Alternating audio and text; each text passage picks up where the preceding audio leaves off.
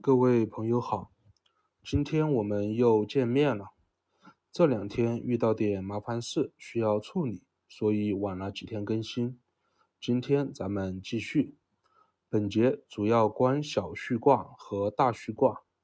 其实关于这个序说法各不相同，但是很多都是挖坟考据、望文生义，将《周易》中很重要的大序、小序两卦变成了鸡汤。什么是鸡汤？就是看起来完全正确，但是对人生并没有实际的帮助。换句话说，就是找不到实下手点。就好比别人和你说做人不要太老实，正确吗？完全正确。但是你知道怎么做到不要太老实吗？不知道。然后各种买书、听讲座，先看什么书，再看什么书，就在不知不觉间变成了被割韭菜的那一波人。这就是鸡汤以及鸡汤的危害：浪费时间，浪费生命。今天咱们观小序卦，观前咱们先说一下这个序，有很多解释，有积蓄的。接着引申出钱财、地位、积累等等一系列东西。其实版本这么多，咱们只要观一下最初的版本，这个序怎么写的就知道了。最初的版本当然是商周时期了，这个时候还是甲骨文，咱们一起看一下甲骨文怎么画的就知道了。这里大家可以立马搜索一下序的甲骨文，就会发现。这个字画的就是将动物关在圈里进行饲养，人关在圈里饲养，当然是养大了、养成熟了来用。例如，猪养大了可以杀来吃肉，牛养大了可以用来耕地，马养大了可以用来代替步行等等，这些都是序的含义了。用现在的序末二字来理解小序、大序的序。也没有问题。那么《周易》里面的小序和大序到底是蓄养的什么呢？当然是养德了。小序有小用，大序有大用。就像乾卦九二现龙在田和九五飞龙在天，就是蓄德的小用和大用。小用如田，能济一方；大用如天，能通达四方。小用以修身边处理身边之事，大用需天时处理需应对之事。今天咱们要观的小序卦，正如小序，德有所小成，而如何在自己周围这片地用德融入环境而济一方，按照天道处理上下关系。今天小序卦的主角当然是六四了。六四以柔处在重刚之中，所以刚中而自行。刚本为动，主方向，为何这个卦却是柔的字得以行而不刚呢？原来六四已经处于上位了，换句话说就是高层领导了，所以柔得位而自行。下位的初九、九二、九三贯彻执行六四的目标。其中初九离九四离得远，九四并没有直接参与初九做事。九二、九三是六四的直接下属，九五是六四的直接老大。上九虽然贵，但是无畏。接下来咱们一起观一下六四是如何小序以应对初九、九二、九三、九五上九的上下关系的。六四现在贵为高层领导，仅次于九五老大之下。近期九五在愁国库不够的事，六四在九五之下，了解到九五现在优先想解决充实国库的事情，当然要跟着九五大方向走。那么要怎么实现呢？想到了两条路子。一条路子向各大商户融资，另外一条路子是变卖闲置资产。于是六四分别将融资和变卖资产二事交给了九二、九三来做。这天，九二做融资这事做了几天，来跟六四汇报工作了。六四发现九二思维陷入了死胡同，九二卡在融资需要固定资产来担保这了。而且恰好九三又在变卖闲置的固定资产，不可能拿来给九二进行抵押，担保融资推进不进去了，正在焦头烂额。这个时候，六四提醒他，我们的目的是融资，这个才是我们最初的目的。我们的目的不是通过抵押来进行融资。九二一听，一拍脑门，原来这样，抵押融资行不通，还有其他政策融资等。最初的目的是融资，而不是抵押融资，这个就是迁富了。富前面观复卦的时候有说过，富归于事情最初的那个原点。九二陷入死胡同了。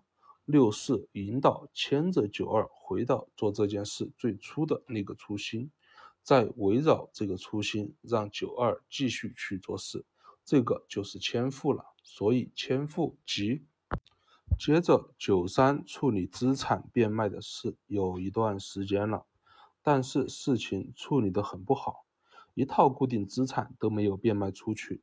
六四将九三狠狠地批了一顿。九三一生气，我不跟你干了，我跟你对着干，唱反调。这就是卦辞中夫妻反目之意。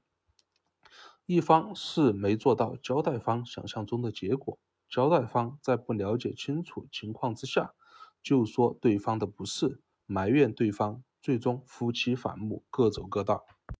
九三做不好六四交代的事，都是九三的问题吗？其实不全是。九三卦辞用了鱼、月、福，这里“月”是个说字，说话的说。其实对卦也好，易卦也好，这个说字的发音都是悦，喜悦的悦。将说强行解释成托，托你的托来匹配后面夫妻反目，简直就是强行画靶子，望文生义了。这个说字读托还是读月？这里题外话，咱们不深入了。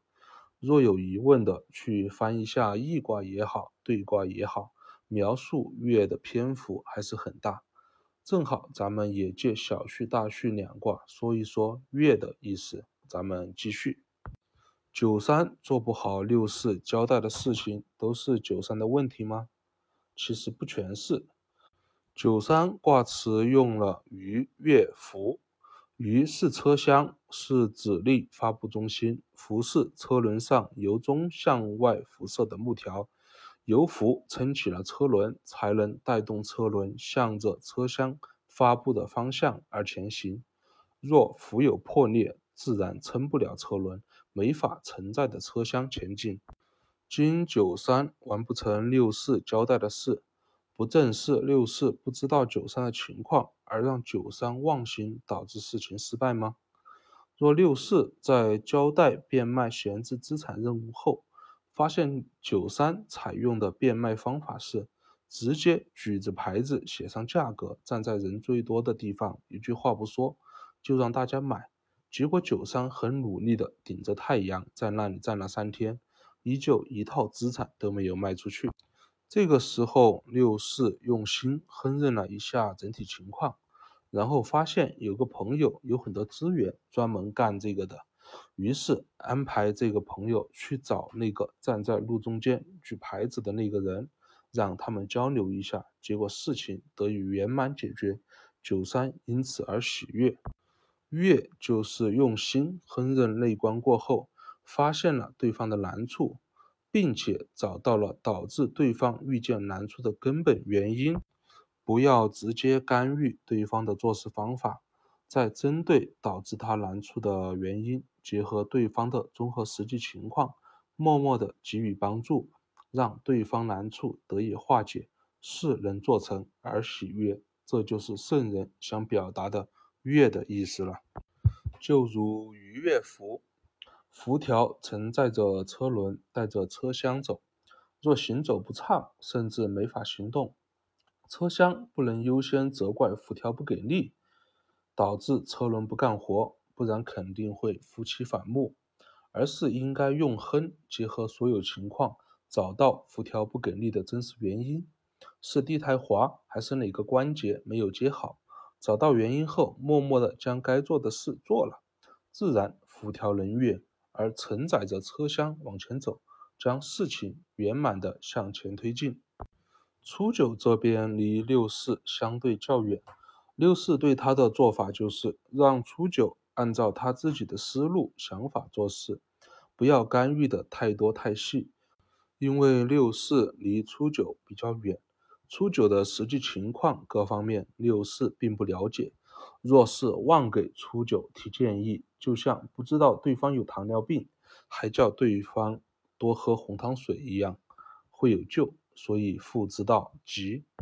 接着九五这边，九五是六四的直接老大，九五想要做什么，六四必须紧紧跟随。这不，这天九五想充实一下国库。六四安排九二、九三已经将事情解决，国库得到了充实。